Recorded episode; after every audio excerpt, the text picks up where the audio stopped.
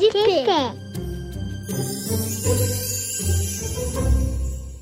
Olá, olá, bem-vindos ao Pé de P, nosso podcast para conversar um pouco sobre o mundo do entretenimento, propriedades intelectuais, desenvolvimento, pessoas criativas, problemas do mundo e sonhos realizados, transformados em coisas reais e que aí dá um trabalhão para tocar. E aí, Pedro, como vai? E aí, Bruno, tudo bem? Hoje vamos falar do universo das histórias em quadrinhos.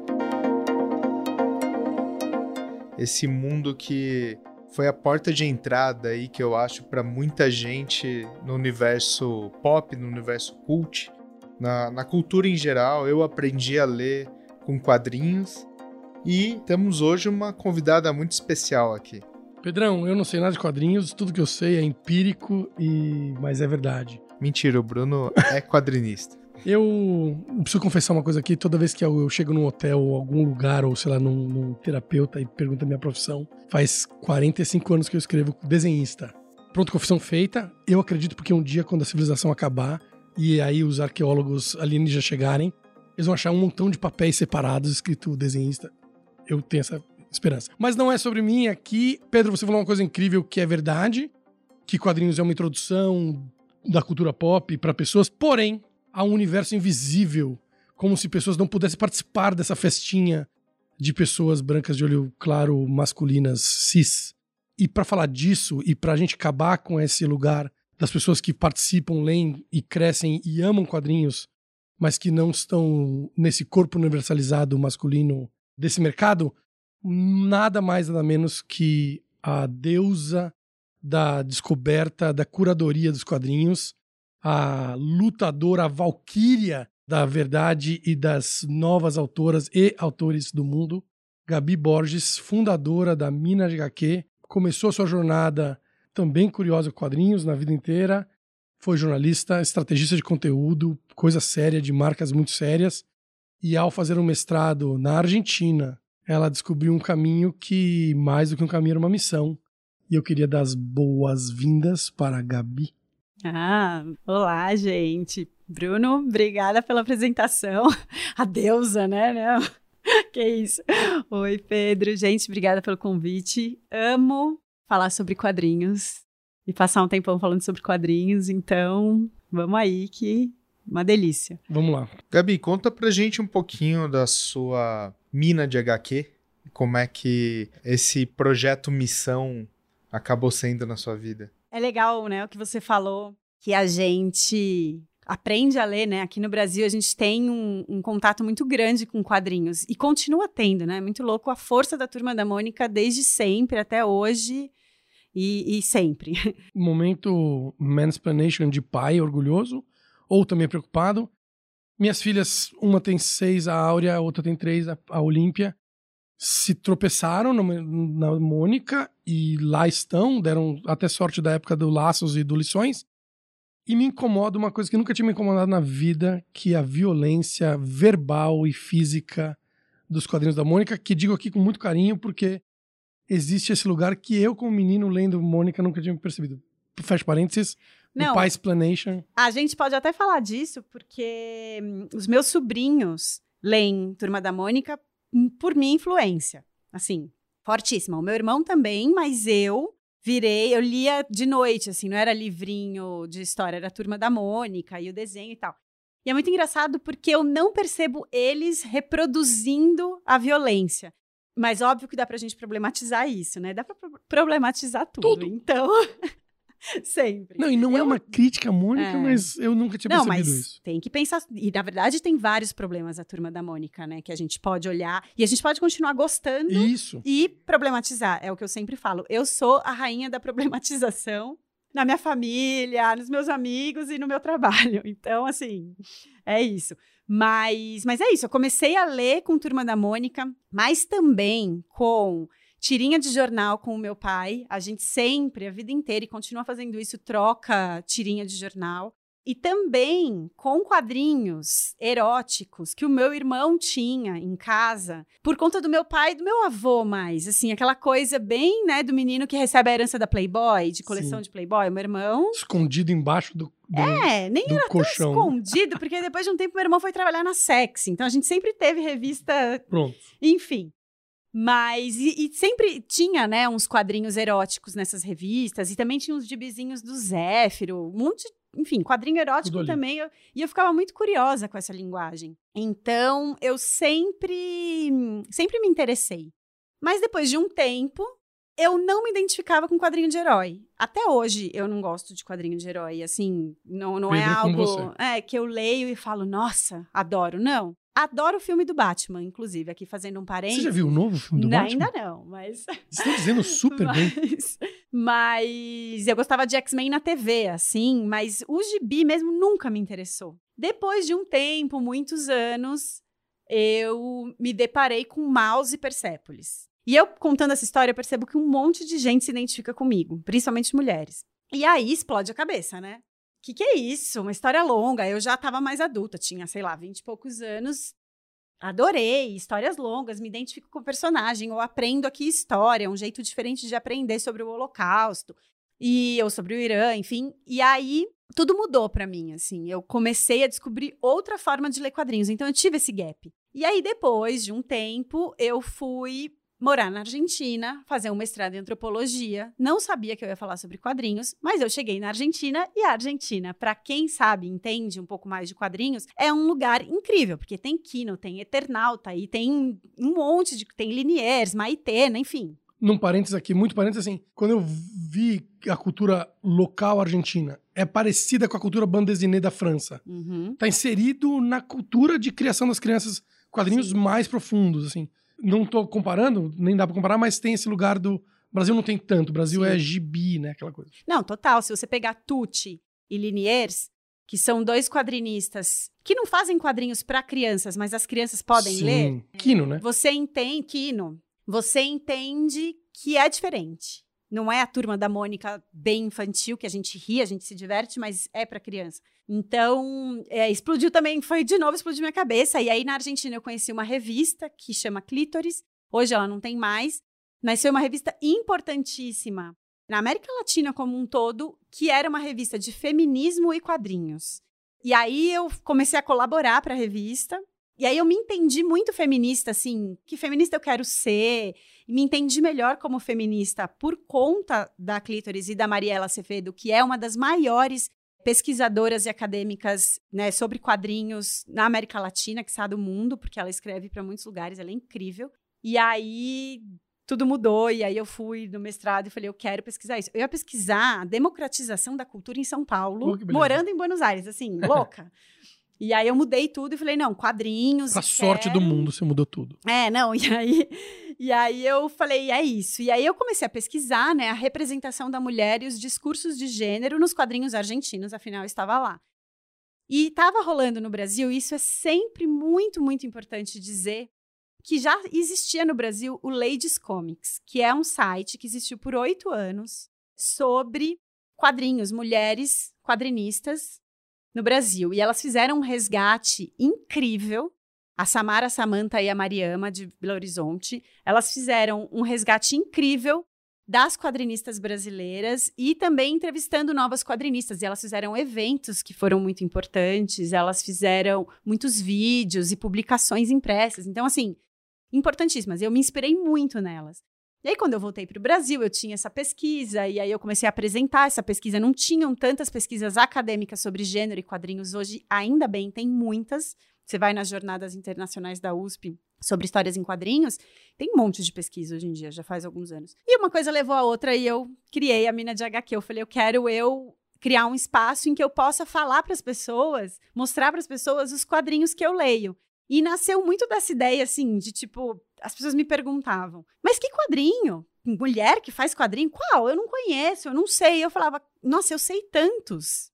Então eu quero criar um espaço para mostrar para as pessoas. E aí o Instagram tava ali ganhando uma, uma força grande, e aí eu criei a Mina de HQ.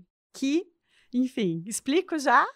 Eu acho assim, você pode explicar muito bem, na verdade, porque assim, já tem gente ouvindo e querendo ir buscando.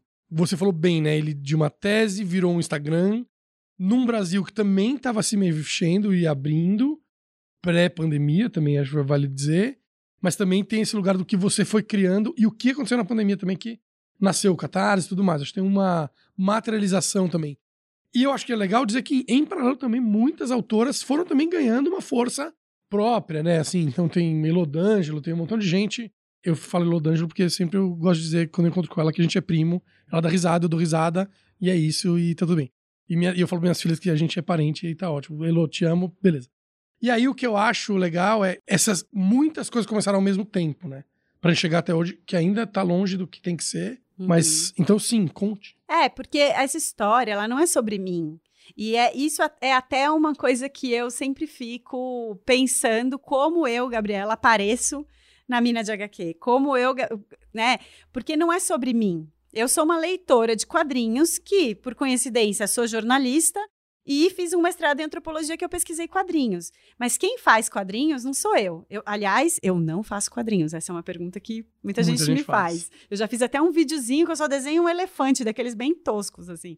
Mas. Então não é sobre mim, né? É sobre o que eu vi, o que eu fui vendo, o que foi me encantando sobre e me curadoria. interessando. É, por curadoria e também como jornalista, assim, né? Curiosa, pesquisadora, sei lá. É bom que o curadora, ele abarca um monte de Muita coisa, coisa. Né? Mas foi isso, assim, de olhar e falar, tem alguma coisa muito interessante acontecendo aqui. Porque quando eu voltei para o Brasil, foi em 2013. Aí eu tive uma coluna na revista TPM sobre quadrinhos feitos por mulheres. E aí eu criei a Mina de HQ em 2015, oficialmente. Fui lá, registrei a marca, fiz tudo direitinho desde o começo. Criei uma personagem, um logo e tal. Porque eu sabia que isso podia crescer. Mas eu estava vendo várias coisas acontecer desde então. Isso foi em 2015, então já faz um tempo. Que é a força da internet, que não só ajuda as pessoas a se autopublicarem, mas a se encontrarem, mesmo que seja virtualmente. Então, no encontro Ladies Comics que aconteceu 2014 ou 2015, eu não me lembro agora, eu vi muitas quadrinistas brasileiras de diferentes lugares se encontrando ali e falando, cara, a gente já era amiga e tal, e a gente já trocava, que bom que a gente se encontrou, e aí uma feirinha e tal. Então eu, eu olhei e falei, nossa, tem um movimento muito forte, que foi, é muito associado à força da internet, que foi quando a gente de fato começou a usar smartphone, se a gente parar para pensar, a gente começou a usar de fato, né, internet no celular foi nessa época. É recente, né? E tinha essa força. E aí o feminismo também, né, que se reengajou pela, pelas redes sociais e pela internet no mundo todo. É, tem esse lugar de dar voz, começou a dar voz para todo mundo. Então, todo hétero branco começa a dizer que o mundo tá mais complexo. Na verdade, o mundo sempre foi sempre complexo.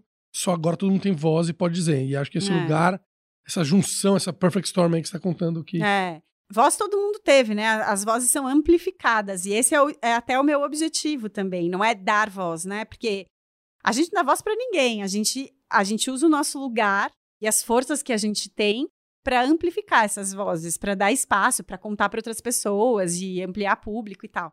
Então foi muito isso, assim, de ir percebendo o movimento do que estava acontecendo, as forças e ajudando, porque quando você ajuda a divulgar o trabalho de algumas artistas, outras pessoas se inspiram nessas Total. artistas e vão produzindo também. Isso foi acontecendo muito forte. Você falou da Elodângelo, eu não conhecia a Elodângelo em 2015. Eu acho que era 2017 quando eu conheci, ou 2016. Enfim, não foi ali no começo. A Elo surgiu um pouco depois. E várias outras surgiram um pouco depois, entendeu? Marília Mars, Gabriela Guilherme, até mesmo a Carol Ito já fazia bastante coisa, Sim. mas tem, tem até já duas gerações, assim, né? de, demais, duas né? levas. Eu lembro que essa coisa de quadrinistas mulheres, é para mim, eu cresci quadrinista como você, cresci lendo quadrinhos. A diferença é que com oito anos eu comecei a fazer quadrinhos porque eu não conseguia, porque eu tinha o melhor, o meu irmão era o melhor desenhista do mundo, então eu só sabia desenhar e contar história.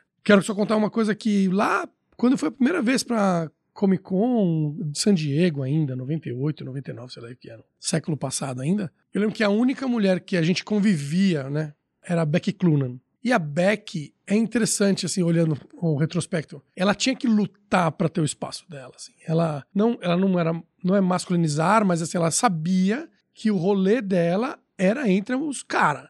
E os caras não davam espaço. E aí eu nunca vou esquecer isso, assim. E o jeito que ela ganhou espaço é. Ela desenhava mais, mais em volume, mais em qualidade que todo mundo, assim.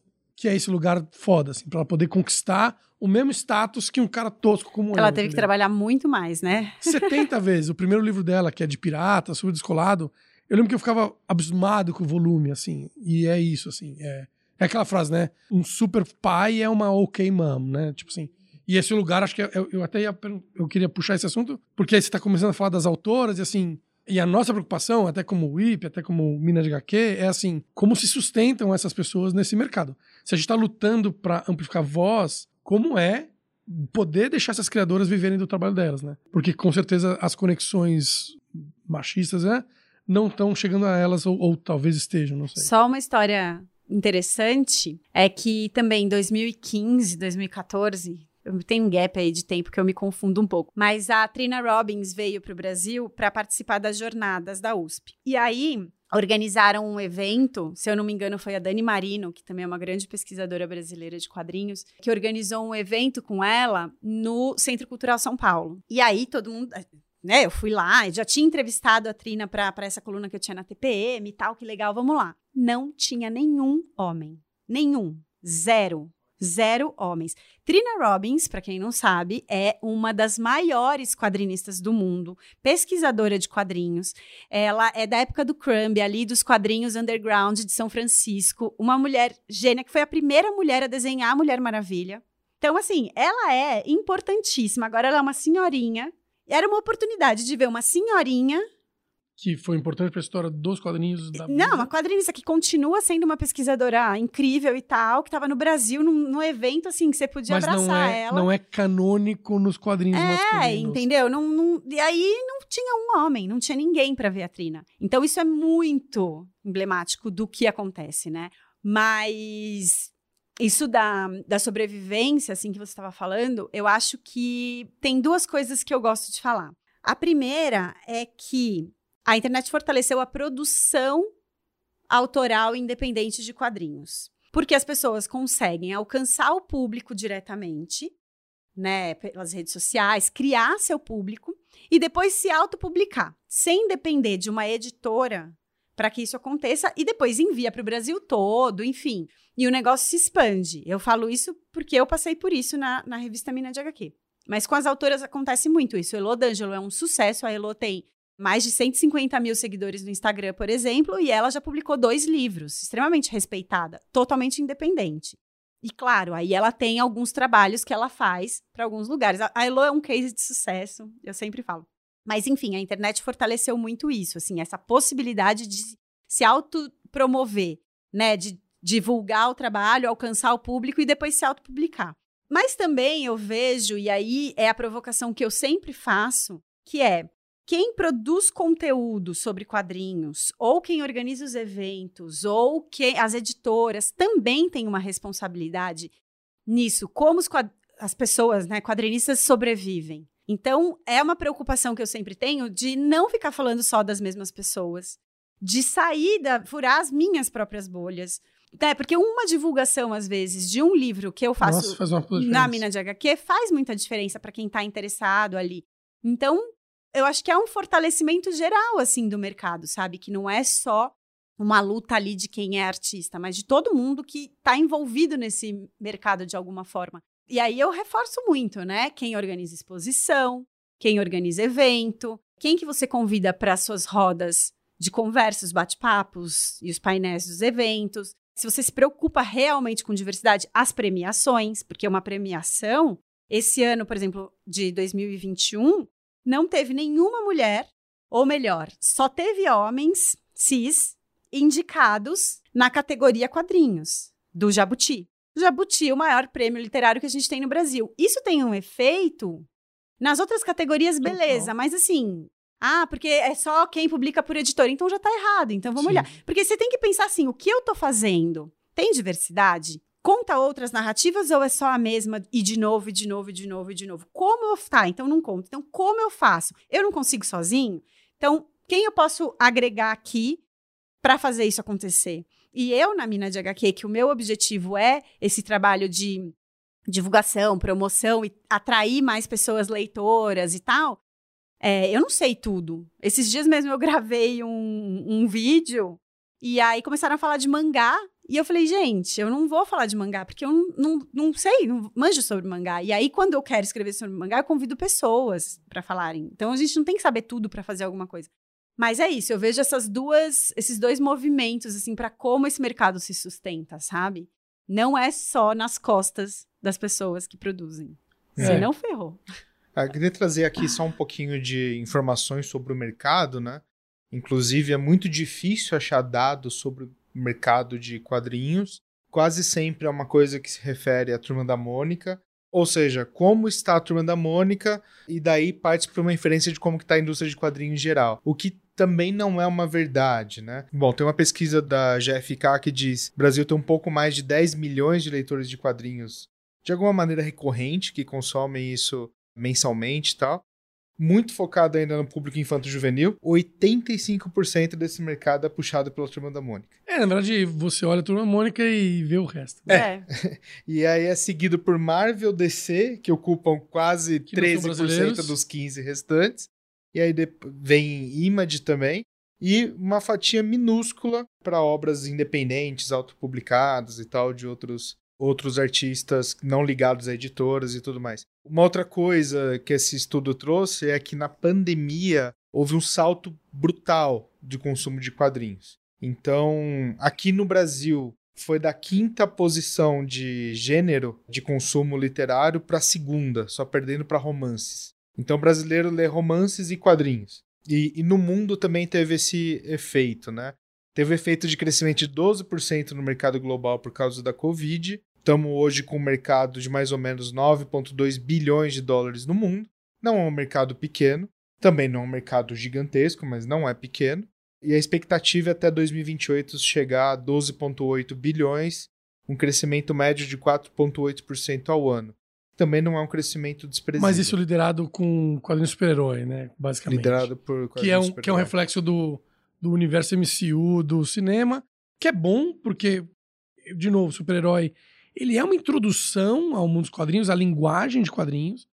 Tem uma outra coisa importante do mundo de quadrinhos que eu, pelo menos, aprendi isso de novo empiricamente, que é o Japão é um mercado fechado, Coreia quebra um pouco isso, Coreia do Sul, França, Europa, Bélgica ali tem o seu mercado também, e Estados Unidos que tenta expor. O Brasil, desde a minha geração, eu sou talvez, se eu sou de alguma geração, eu sou de uma geração depois, que cresceu lendo o Animal, Chiclete com Banana, já produzindo quadrinhos, um pouco antes da geração é, que vem agora dos independentes, meio junto com a galera que, que fazia teste para Marvel, para DC e, virou desenhista. Essa nossa geração ainda já lutava por uma linguagem quadrinhos brasileiro, que dá pra gente trazer para cá, a Laerte, o Angeli, todo mundo. Tem uma discussão aqui. A gente sofre ainda. Então, acho que é interessante você estar tá contando, Gabi, que assim, nesse mercado imenso, nessa. E eu acho que realmente é importante que o Maurício Souza e, e família tenha se sustentado. O Ziraldo tinha uma, uma operação parecida e não conseguiu se sustentar com o Pereira e tudo mais. Eu acho assim, tem uma questão dentro de uma questão, né? Assim, tipo, é a Matrix dentro da Matrix. Então tem a questão de gênero, mas tem a questão assim do quadrinhos brasileiro, né? A gente não consegue se auto-ler, né? Que voltando para a Argentina, que é aí reflexo da França, o brasileiro ele não, nem considera quadrinhos para médio adulto jovem, que é o que você falou, por exemplo. O Persepolis é uma obra primíssima. E a sorte do Persepolis para o brasileiro, para as mulheres que puderam receber ou ver as pessoas, é que ela tinha feito um acordo maravilhoso e fez uma adaptação do filme. Ela adaptação não. Ela dirigiu, né? Ela fez a adaptação. Precisou ter isso para ganhar uma visibilidade, é isso, né? É isso. É... Então assim, essa quebra de barreira. Eu até queria puxar essa conversa em breve para isso, do tipo assim, vou mudar o termo de quadrinistas brasileiras para autoras, porque o mercado talvez, se o mercado americano ensinou uma coisa para o mundo é que muitos IPs vêm de quadrinhos, né? Eu lembro eu, moleque, 18, 20 anos, na minha no meu stand em San Diego, no Artist Alley de San Diego, vendendo os, os quadrinhos que eu fazia com o Shane, com, com o Fábio Gabriel e tal e parar um cara da Dark Horse Entertainment na minha frente e falou assim: o que, que você tem aí? Deixa eu ver, isso aqui é samurai, isso aqui, isso aqui tem. Beleza, pá, comprou um de 5 dólares, obrigado, tomei o cartão, foi embora. Ou seja, é uma máquina, né, de fazer se isso aqui funciona. Então, eu entrei num outro assunto agora, mas talvez assim, de autoria mesmo. De respeito de autoria da gente mesmo como lugar. Você vê uma saída para isso, você. E a minha pergunta é um pouco isso. Nas suas pesquisas, no seu olhar, entendendo que é um mercado grande, você tem visto pistas ou diferenças do, desse lugar desenvolvendo? Você viu esse crescimento de venda de quadrinhos? Eu acho que sim, porque eu acho que é muito independente, assim, né? Tem até, eu não lembro quem me falou esses dias. Não é nenhum mercado. Tirando, se você tirar a turma da Mônica, não, é não é nem um mercado, mercado, é uma cena. Tem que uma coisa acontecendo, né? Porque se você tira a turma da Mônica, e muita gente, a turma da Mônica hoje em dia, com o trabalho que o Sidney Guzman, Sidão querido, faz, Isso. com a Graphic MSP, né? De formação de público, né? Formação de público e de fomentação de leitura, né? Formação de público, mas de incentivo a essas pessoas que fazem um trabalho independente. Claro que não dá para ter todo mundo ali, né? Todo ano tem um monte, porque, sei lá, saem três, quatro gráficos no ano. Mas essa coisa de chamar, de olhar para quem tá fazendo, diferente, tipo Cora Otone agora que vai fazer Denise, a Cora. Eu amo o trabalho da Cora, mas quem mais conhece a Cora, sabe? Então é muito legal que, que o Sidão vá ali e dê essa oportunidade. Então, isso é o que eu falo do mercado. Se responsabilizar. Se responsabilizar também mas eu sinto sim um crescimento por conta da internet. Eu acho que esse, essa década de 2000 e de 10 a de 20. 10 a 20, ela foi muito importante. Eu tô falando de quadrinhos, a gente pode, claro. poderia falar de tudo, porque eu acho que a mas internet mudou, mas vamos focar. Para os quadrinhos, importantíssima, assim. Porque mudou muita coisa. Então, né, o, o, os financiamentos que são feitos pelo Catarse começaram a ficar gigantescos agora. E não só os que estão associados a editoras. Claro que quando entra uma editora tudo muda, mas o negócio ficou gigantesco, começou a ficar maior e muita gente conseguindo viabilizar e tal. Então, claro que tem um reflexo. Eu acho que teve uma diminuição, pandemia. Teve uma diminuição por, por vários motivos. As pessoas não estavam nem conseguindo ir ao correio para mandar suas coisas que venderam no Catarse. Então, tipo, teve um impacto enorme para quem é independente. Mas sim cresceu muito. Hoje em dia a gente tem uma produção enorme. E, inclusive, eu não falo na mina de HQ, que foi uma coisa que eu entendi ao longo do tempo, e isso é pensando essa movimentação de mercado, só sobre mulheres cis. São mulheres cis e pessoas trans. Mulheres trans, homens trans, pessoas não binárias. Porque daí você também amplia e isso também cresceu muito. Hoje a gente tem Diana Salu, Luísa Lemos, Alice Pereira, Lino Arruda, Vitorello, Aline Lemos, um monte de gente que se identifica como trans não binário, enfim. Então, a gente não escutava isso há alguns anos. Você não ouvia falar de quadrinistas trans. Se você não ouvia falar de quadrinistas mulheres cis, trans nem existia, né? Não, eu acho que, e, mais, né? Então, Desculpa entrar Laerte, aqui. Ah, inclusive, Laerte colaborou muito com o movimento trans isso. no Brasil, de maneira geral, e é óbvio que isso refletiu no quadrinho. Eu ia dizer isso, assim, a gente, em 2010, uma vez alguém falou pra mim assim, meu, a gente vai ter vergonha quando a gente olha as coisas de 10 anos atrás. Acho que sempre teremos vergonha de 10 anos atrás. Mas assim, cara, a gente usava o termo traveco. Eu usava, digo assim, usávamos mesmo, assim. Nem se sonhava em discutir essa questão de que a pessoa podia ter uma carreira que não era. Ah, não, mas caiu na prostituição. Cara, é a única opção. Se você empurra a pessoa. E agora é, é incrível ver, e eu tenho convivido com roteiristas trans no mercado audiovisual que estão liderando salas de roteiro de séries que estão indo para Amazon, Netflix, inclusive com, com, com o personagem principal, com o roteiro não óbvio, que é o Manhãs de, de Setembro aqui, Sim. fazendo uma propaganda pros amigos e tudo mais. Sério. E nunca foi tão importante a palavra normatização, Sim. né? É o normatizar, porque acho que para minhas filhas nem é uma questão mais, assim. Nem é um lance. Eu vejo pela reação delas de como a gente coloca coisas ali na frente. Fazer um parênteses rápido, inclusive, a minha biblioteca de quadrinhos, ela, a minha delas, agora já de, da família toda, ela é toda misturada. Né? Os livros infantis com livros de quadrinhos, com livros de, de letrinhas, ficam todos juntos. E é curioso. E aí eu vou dizer aqui uma coisa curiosa. Curioso como para elas, seis, e aí tem até uma discussão sobre o que pode e o que não pode, como os quadrinhos que tem o, que o corpo feminino, que tem uma, um erotismo, chama a atenção delas. Elas quase olhando e procurando. Então, eu tive até que tomar decisão de alguns livros mais pesados, não sei lá, o livro lá do Alan Moore com a esposa dele, né? É um pouco mais pesado, deixei um pouco mais alto, não tirando o acesso, mas é curioso, né? Como assim? O que eu quero dizer daqui, assim, é como tudo como a formação da cultura, de que elas podem ser quadrinistas ou podem ser o que elas quiserem ser, é importante passar por tudo, né? Eu acho que o que você está fazendo, E de novo, né, saindo do, do trocadilho do mina, porque você é uma mina, mas é do mina de minerar profundamente o Brasil profundo que a gente não vê nessa superfície, né?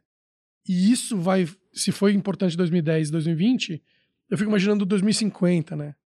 Então, assim, esse seu trabalho, esse reflexo é importante. Então, assim, é, voltando no meu parênteses que ficou um, um parágrafo, é, para esse lugar que você está falando de além das, do, das mulheres, como é que é para você olhar para esse feminismo muito amplo, que é uma discussão no próprio feminismo, né? É, eu não, assim, também não tenho uma resposta, né, o, que, o feminismo, não existe o feminismo, porque eu também sou uma mulher brasileira, que moro, sou de São Paulo, moro em Florianópolis, tem todo um contexto do meu lugar e tal, e eu busco abarcar tudo e estudar para, meu, para mim a, a frase é furar bolhas, sabe? Tipo, ficar furando as minhas bolhas e ajudar os outros a furarem as dele, provocar todo mundo a furar bolha, porque eu tenho que fazer esse trabalho constante, assim. Mas eu acho que isso, para mim, é ser feminista também.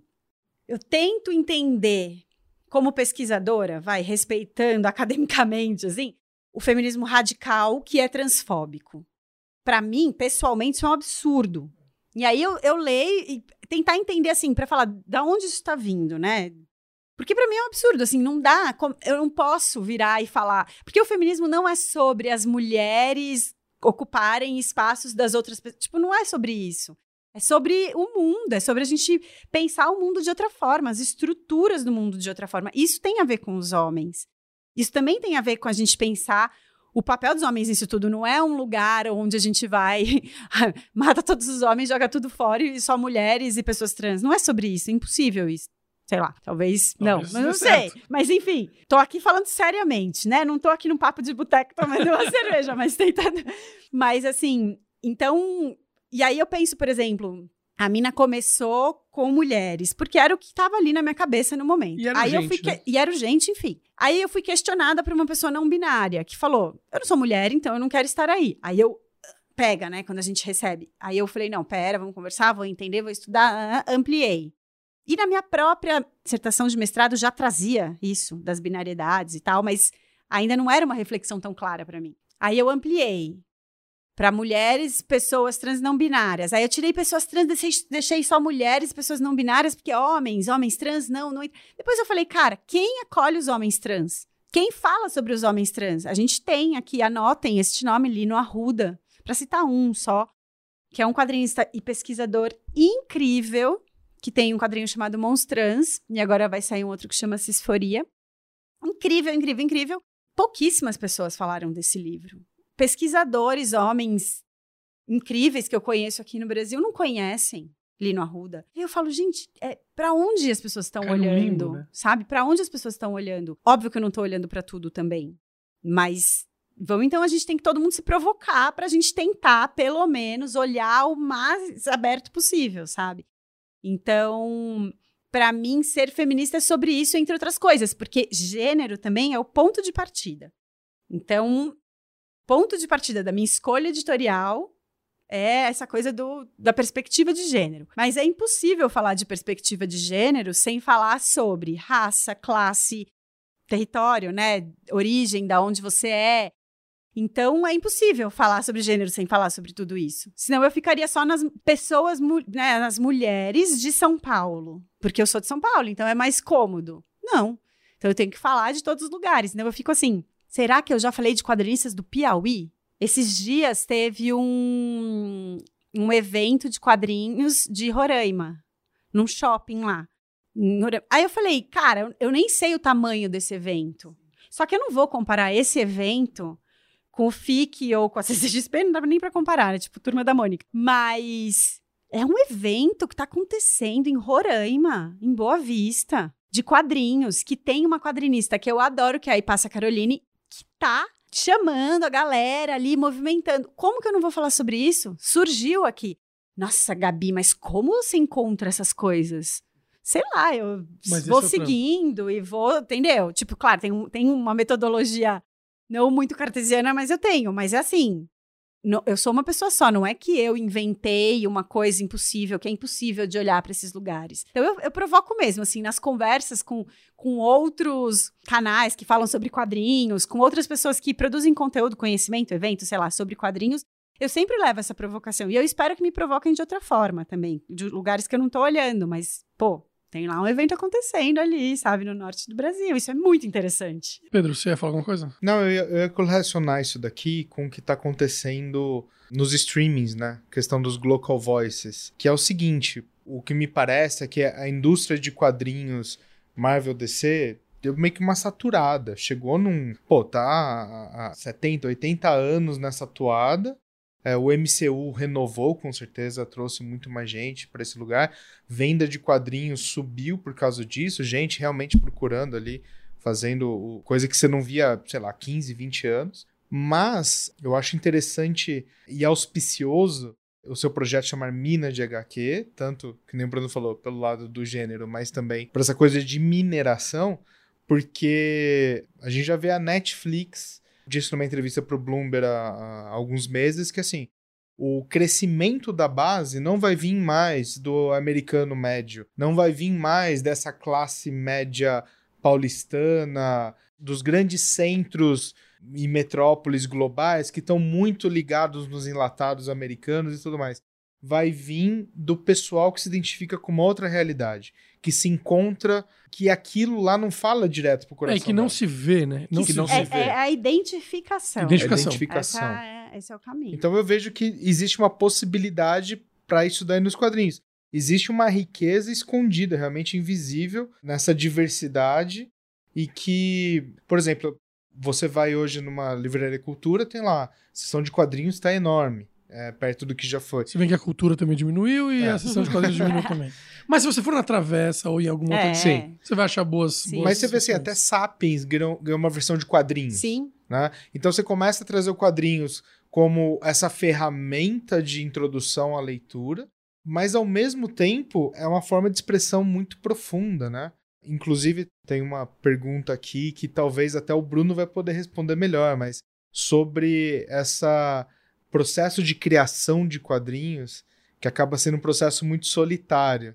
E aí parece que depois a solidão tende a acompanhar no mercado também. Né? Eu nem vou responder porque me dói, mas eu queria perguntar mesmo, porque vou somar sua pergunta numa outra pergunta para a Gabi, que entrevistou muitas quadrinistas contemporâneas que estão em produção. Eu não sou da geração, por exemplo, que produzia quadrinhos com internet. Então, eu, por exemplo, nunca fiz uma live de eu desenhando. Então, tem uma solidão que eu vivi como quadrinista e outros quadrinistas viveram, que é uma solidão real mesmo. E, e, falando sobre quadrinhos, um parênteses aqui, assim, é incrível. E você falou que desenha só um elefante, acho que também não importa isso, porque tem quadrinistas que não desenham nada. O ponto é, quando você vai se expressar no quadrinhos, é legal que você pode expressar inteiro o que você vê e o que você sente. Você pode fazer isso no texto, mas a literatura tem, uma, tem um muro alto. Escrever bem para o ser humano, isso dá, um, isso dá um outro capítulo nosso aqui, porque assim, literatura é, é cruel, porque escrever bem é pior do que desenhar bem ou desenhar mal. Né? Tem, um, tem um lugar ali. Mas a minha pergunta que era assim, então eu vou juntar minha pergunta na do Pedro. Sobre as autoras, sobre os processos de produção, como você tem entrevistado do Brasil inteiro, pessoas diferentes. Mas eu também ia perguntar sobre temáticas. Quais são os temas e territórios de história? Se você nota que tem grupos. E se isso realmente está renovando as temáticas dos quadrinhos que, que eram feitos pelos. Por, eu vou usar um termo bobo aqui, nós meninos. Né, os meninos brancos sudestinos, e um pouco mais que estavam tomando conta do quadrinho independente. Eu queria fazer essas duas. Vou juntar a pergunta do Pedro, que é maravilhosa, com a minha do tipo, putz, essa temática que se está renovando de alguma forma? Primeiro, para não esquecer aqui, que tem uma coisa que é, é muito tipo aquela coisa dos influenciadores. E hoje se fala muito sobre micro, nano influenciador, justamente por isso, porque são nichos. E é mais importante você ter segmentação e você realmente você ter comunidade, né? E quem se identifica de verdade com o que você está falando e não simplesmente. Às vezes você segue uma pessoa por moda, né? Você, porque você quer ouvir, sei lá, não porque você se identifica de verdade. Então, não é nem que é mais importante ou menos, mas hoje em dia fala-se muito sobre nano e micro influenciadores, né? E, e, isso tem muito a ver da solidão. Claro, eu não sou quadrinista, assim, não, não produzo quadrinhos, então eu não passo. Eu, eu vivo uma solidão grande de ser uma produtora de conteúdo, uma, uma curadora e uma empreendedora, principalmente agora nos dois últimos anos, e por ter me mudado de cidade no meio de uma né, um pouquinho antes da pandemia, mas enfim, é uma solidão que eu acho que isso muita gente vive. E aí, ao fazer quadrinhos, principalmente né, que, que desenha e faz o texto num mercado que é tão difícil e tal. Eu acho que isso é uma solidão mesmo. A internet mudou muito essa interação com o público e tal. Mas, enfim, eu não posso responder tanto o que eu acho. É muito o que eu acho sobre essa solidão, o que eu vejo. Mas eu acho que, que aí essa solidão ela vai sendo mais abraçada, assim, para que ela fique menor, quando tem essa comunidade que se identifica com os temas ou com a representatividade da, da pessoa que está produzindo o quadrinho. Porque realmente, assim, né? Se você for pensar, por exemplo, um exemplo que eu adoro, que é um case de sucesso também, que é Ilustra Lu, Luísa de Souza, autora de Arlindo, que é uma mulher é, do interior do Rio Grande do Norte, que é bissexual, que criou uma história sobre um menino gay adolescente e começou a publicar essa história. Extremamente estrategista, maravilhosa, incrível. Lu, estrategista, assim, criou essa história e começou a divulgar no Twitter. Não é nem que foi pro Instagram. Ela foi pro Twitter e começou a divulgar essa história, falando: vai ser um capítulo por semana e eu vou desenhar o capítulo toda semana. Não é que ela já fez a história e começou a divulgar. Doida, né? O Bruno tá com uma cara assim de tipo, oh, doida. Mas ela criou um público. E assim, de novo, uma quadrinista bissexual do interior do Rio Grande do Norte falando tudo, sobre um menino gay tudo adolescente. Tudo contra ela.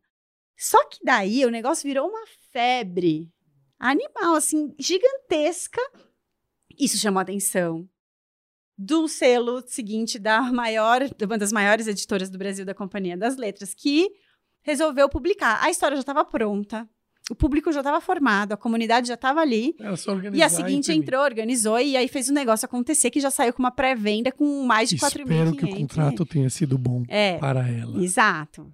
Daí é uma outra história, né? Mas, mas eu imagino que sim, porque a Lu é muito esperta. Mas. Lu, eu já te amo. É. E, e aí você vê, foi, foi a terceira maior campanha do Catarse em 2021 dinheiro absurdo, acho que foi 500 mil reais de pré-venda, com quase 5 mil exemplares saindo de pré-venda. Para quem entende de mercado editorial, é. você ter uma pré-venda com 500 mil reais. É, o adiantamento para o autor é muito bom. É. é várias coisas boas. É outra coisa. E a Lu fala que daí ela anda e às vezes ela. que as pessoas falam para ela assim: nossa, eu comprei esse livro, é seu, nem sabia, eu comprei no aeroporto. Aí ela fala: meu livro tá no aeroporto. E, tipo, em livraria de aeroporto, sabe? As pessoas estão comprando no aeroporto. Então é muito legal. E aí você vê que essa identificação existe, e não foi porque a editora botou um crédito e falou assim: seu trabalho é foda, vou aqui te dar um adiantamento, produz um quadrinho que eu confio que vai ter público. Não existe isso. Não, e não existe isso nem só pelo dinheiro e pelo adiantamento, porque com alguns autores existe. Ah, existe. Pouco, mas assim. É a tentativa de fabricar um sucesso. É, e, e repetir os sucessos também, isso. né? Repetir o sucesso, o que modelo é o que basicamente os streamings estão tentando fazer. Mas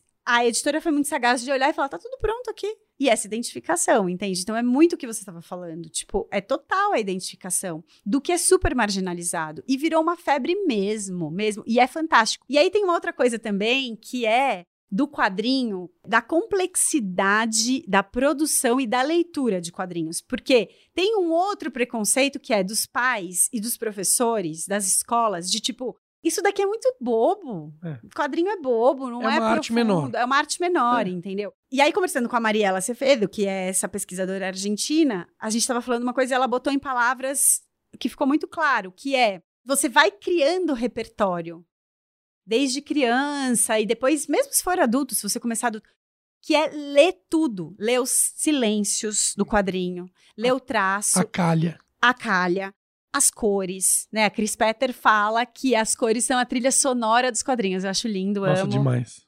E aí você lê o que tá no balão, mas o que tá no balão, muitas vezes, é o menos importante. Assim, não dá para falar, né? Fazer essa balança tão. Não, mas, mas, mas, não é, é claro, o mais importante. Não, e digo, né? Mas é mais um. É mais não, um. Não, mas como, exato. como quadrinista aqui, tentando trazer um pouco do meu passado, assim. É esse lugar. O balão, ele complementa uma informação que, mas se você fez o um bom trabalho, tá tudo contido é. na cena na construção e no time, na virada de página. Isso. No tamanho. Que quadrinho tá lá em cima, quadrinho tá embaixo tudo mais. Minhas filhas não leem ainda. A hora tá começando a ler e tal. A Olímpia, por incrível que pareça, com três anos, tá sacando palavras. Mas elas, os quadrinhos, elas ficam horas. Bastião Viver, por é. exemplo, o gosto do cloro, por causa da cor. Cris tá certíssima, por desenho. E, e, tem uma coisa assim, vira e mexe, elas perguntam assim, o que ele tá dizendo aqui? Uhum. Aí, ah, aqui ele tá dizendo tal. Ah, tá. vai pra lá, papai, deixa quieto aqui. É. E horas e horas e horas. E quadrinhos completos. Em Ah. cal, por exemplo. Elas puxam ali coisas. Não, é, os meus sobrinhos também. E o que você falou é muito legal, essa coisa do repertório, porque eu sou um leitor tardio de quadrinhos. Eu comecei com a Turma da Mônica muito cedo, minha mãe assinava, então eu sempre tinha muito gibi dentro de casa, tinha pilhas, Eu trocava dois por um na banca. Ah, boa. Eu eu amava ir na banca. Que sacada. Só que aí, quadrinhos um pouco mais complexos vieram mais tarde na minha vida. Então, assim, eu lembro que eu fui pra Calvin e Hobbes, que é um quadrinho de que jornal, ajudou né? muito, mas que ajudou Tirinha. muito o salto do, do mundo infantil pro adulto. Ele ajudou a preparar os temas e tal. E aí, meu primeiro quadrinho adulto, vamos dizer assim, foi Maus. Uhum. Que. Que as pessoas precisam reler Maus É, precisam nos tempos de reler, hoje. Urgente. Mas que é exatamente o que você falou. Às vezes tinha uma sequência de quadros sem nenhuma palavra. Isso não tem em Turma da Mônica, né? É. É, Turma da Mônica você vai, você consegue seguindo pelos balões, então, até pelo público-alvo. Mas ali, aí, a hora que você passa uma vez, passa outra, passa outra, você vai criando aquela coisa e de repente você vê que você tá chorando em cima de um quadrinho preto e branco, sem palavras. Ah, é? Não, eu faço um clube de leitura de quadrinhos. E aí é muito legal porque a gente formou um grupo, assim, vão entrando pessoas, mas tem gente que está sempre junto. Umas 12 pessoas que a gente sempre está junto, e aí vão chegando pessoas novas a cada edição.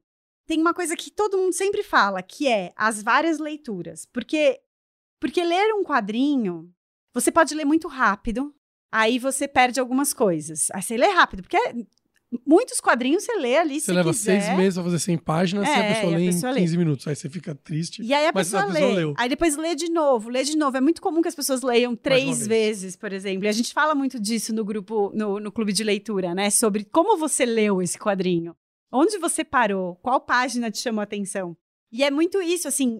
Realmente a gente amplia nosso repertório, né? Você vê. Eu acho que a turma da Mônica, é, apesar de ser menos complexa, né? As cores mesmo, não tem tanta coisa. Mas tem as expressões, eu acho que tem ali uma complexidade legal e tal. Quando você acompanha de perto criança lendo Turma da Mônica, que não lê ainda e que começa a ler, você percebe isso. Que ela tá lendo a história e ela entende. E se você lê uma vez, bom, isso é gênio das crianças. Se lê uma vez o livro, elas decoram a fala, né? Ela repete e repete. Tem uma coisa da criança da repetição, né? Que eles gostam muito. O mais bonitinho também é ver a Áurea de seis sentada na frente da pipa que tá fazendo cocô lá aos três, lendo quadrinhos que ela não sabe ler, porque estão entretendo uma É. outra, né? E adquire, né? Eles vão adquirindo. Meu sobrinho também, ele foi adquirindo. Ele tem sete e a Helena tem. Francisco tem sete, a Helena tem quatro.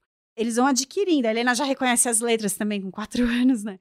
Mas tem uma coisa muito legal e eu acho que isso realmente forma uma maturidade de leitura que mesmo depois quando você vai para os livros só com texto, é outro, você imagina aquilo diferente, você traz todo um universo diferente. Então eu acho que é isso também, essa é uma luta, fazer com que os pais e os professores, as escolas e outros ambientes entendam os quadrinhos com essa complexidade. E eu acho que isso também vai ajudar bastante a levar, por exemplo, Indivisível da Mar Marília Mars, ela estava falando agora que por conta do hum, PLD, como é que chama, da hum, que é De, do governo de. do governo, do que é leitura que nas a leitura, escolas, o que né? pode, o que as escolas Material podem comprar. e tal, Eu é. lembro que quando o Marcelo de Salete, por exemplo, os livros dele, né, o, tanto o Cumbi quanto o Angola Janga, acho que um dos dois foi aceito, lembro qual, mas é que quando foi esco- escolhido foi um salto, porque Uhum. quer dizer que as escolas podem É. comprar o livro para as crianças. É, e a Marília Mars agora com Indivisível, Legal. que também é um livro independente, um quadrinho independente, né? Então, não sei se essa versão ela sai independente, se entra com, com editora, mas enfim,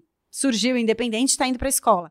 Então tem tem isso assim, né, acontecendo. Então eu acho que quando a gente olha, claro que tem uma forma de entender também a narrativa dos quadrinhos com um potencial enorme que vai além dos quadrinhos.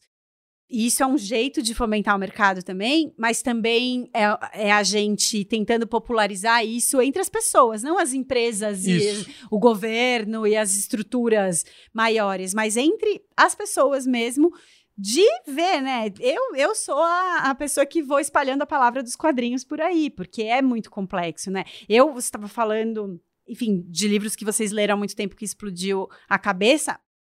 Mouse e Persepolis, óbvio, mas quando eu li Habib, É. do Craig Thompson, eu fiquei Que não é bolinho, né? louca com aquele livro. É, e eu, e eu até, assim, putz, talvez se eu for reler hoje, eu posso problematizar algumas coisas ali, mas não é, não é isso que eu quero dizer. O que eu quero dizer é aquelas páginas maravilhosas, cheias de detalhes e também abriu a minha cabeça um livro grande que eu lembro que eu li metade do livro em uma noite, eu não conseguia parar.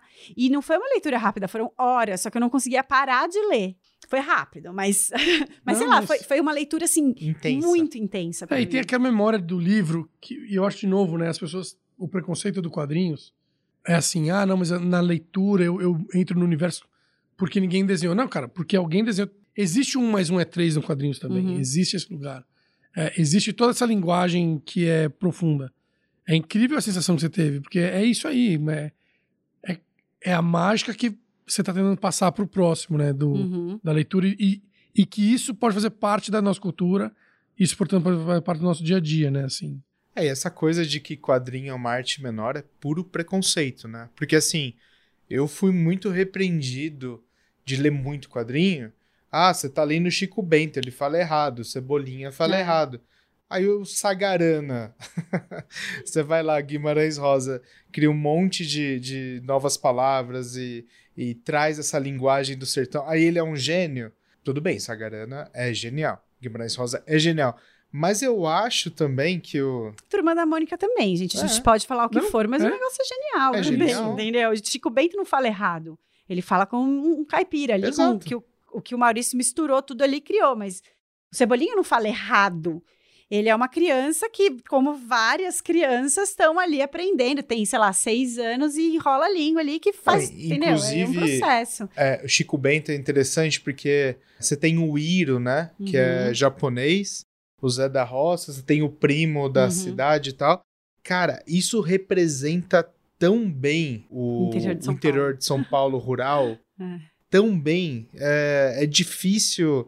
Eu É, sinto que você, É um tratado você antropológico. foi um pouco o Chico Bento, assim, na sua infância. Eu era mais o primo chato da cidade. né? Não, e, e tem isso do, da turma da Mônica, que é.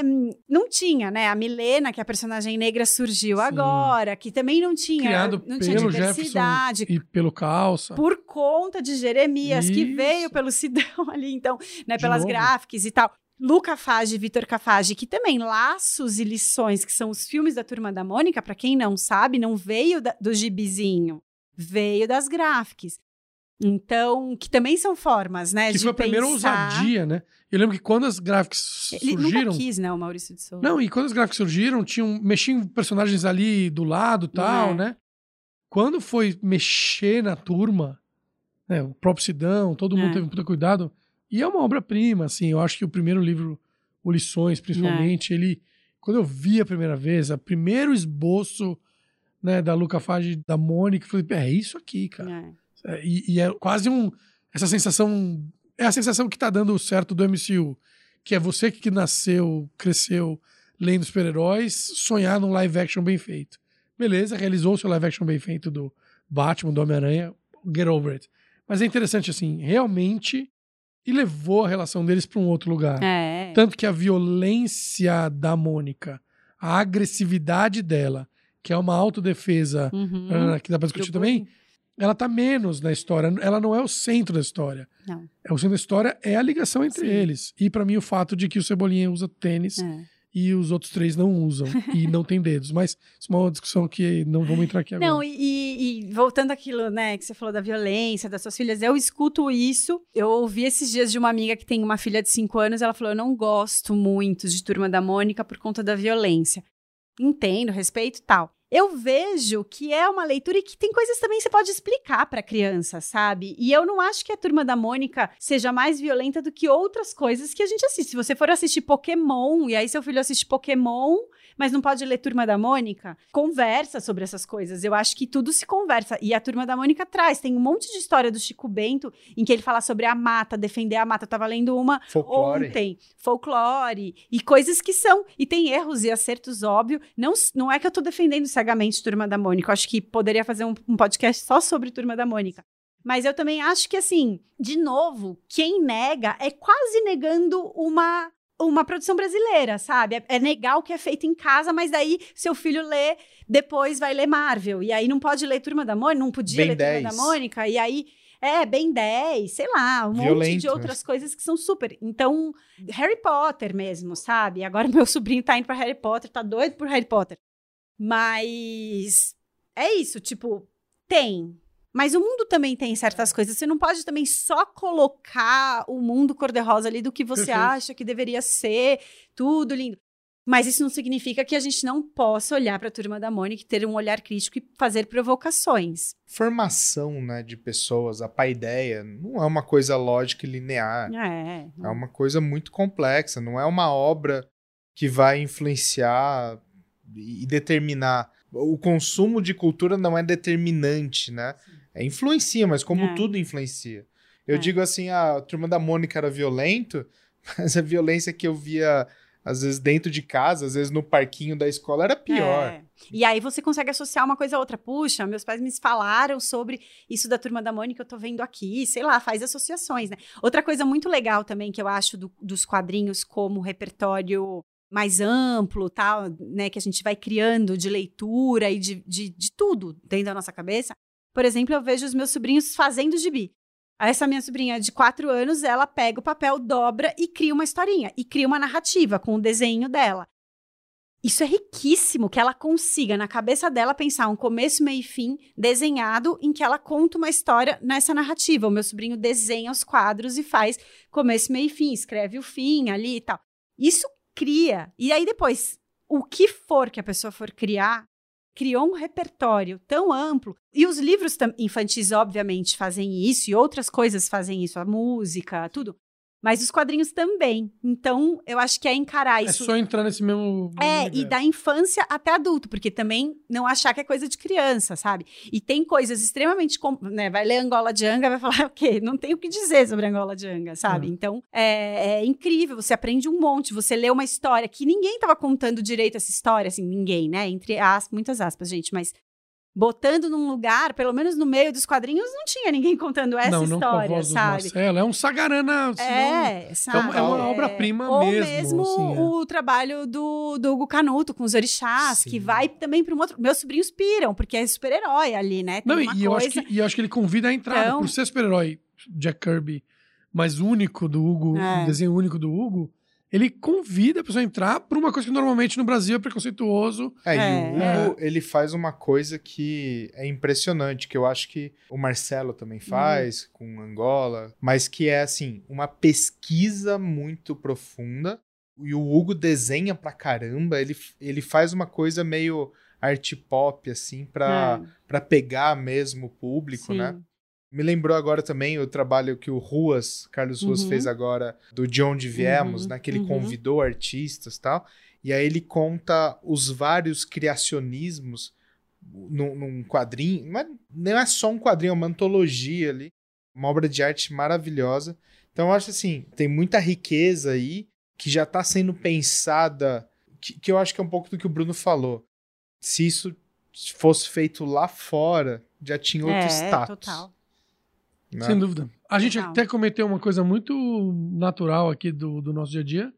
Citamos três quadrinistas homens, né? Nesses, nesses exemplos, né? Talvez até por falta de repertório, talvez por Eu citei algumas assumindo. mulheres. Não, não, assim. digo, digo essa. Eu não, digo eu e o Pedro aqui É. nesse último momento.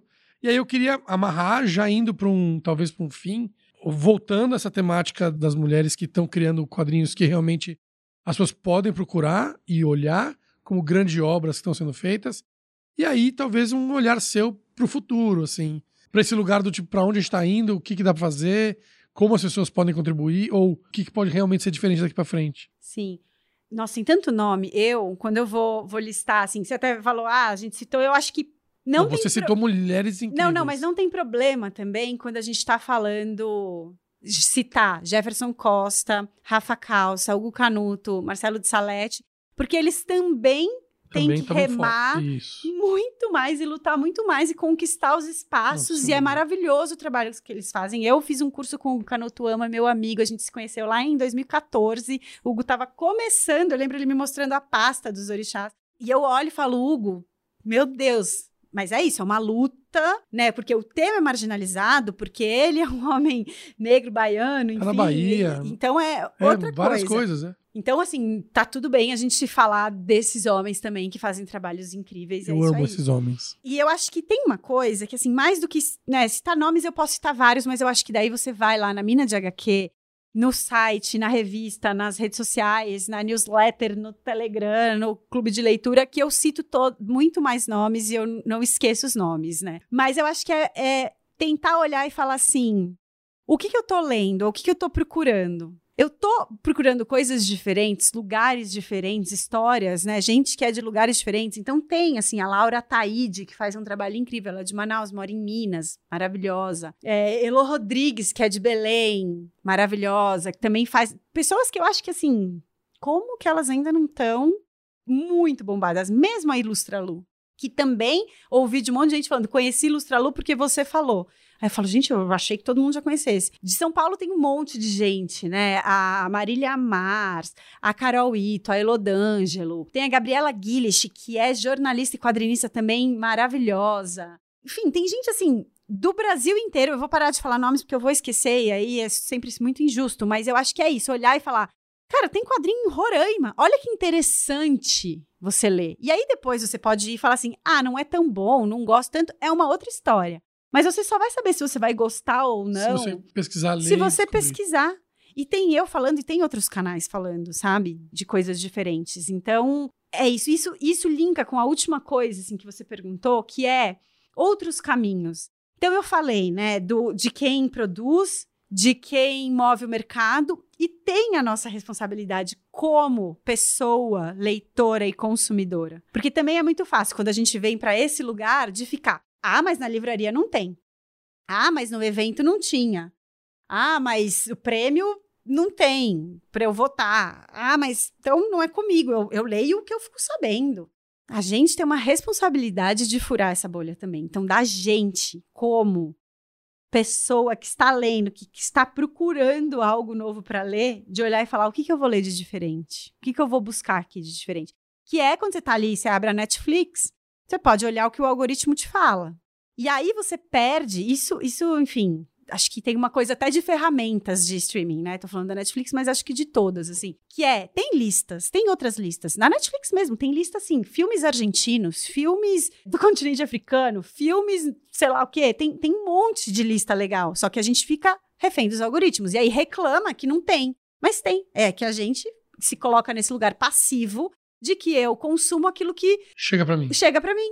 E Isso a gente nunca vai furar as nossas próprias bolhas se a gente não tiver uma intencionalidade. Essa é uma outra palavra maravilhosa que Samantha Almeida, gênia maravilhosa, falou um dia e eu li que ela estava recebendo um prêmio e ela falou: a gente, os prêmios como esse e tal, e a gente, a gente precisa ter intencionalidade para que as coisas mudem. Se a gente não tiver essa intenção e esse movimento, as coisas não vão mudar. E isso a gente faz quando a gente está no nosso trabalho e quando a gente está no nosso lugar de pessoa, quem você é de verdade, né? Ali, viu. vivendo, é. Que é essa intencionalidade mesmo de falar. Eu faço isso, eu só vou votar, eu voto. Me, me pedem quando eu vou votar em prêmio, em, sei lá, eu voto em mulheres, pessoas trans não binárias e tento, dentro disso, fazer uma diversidade.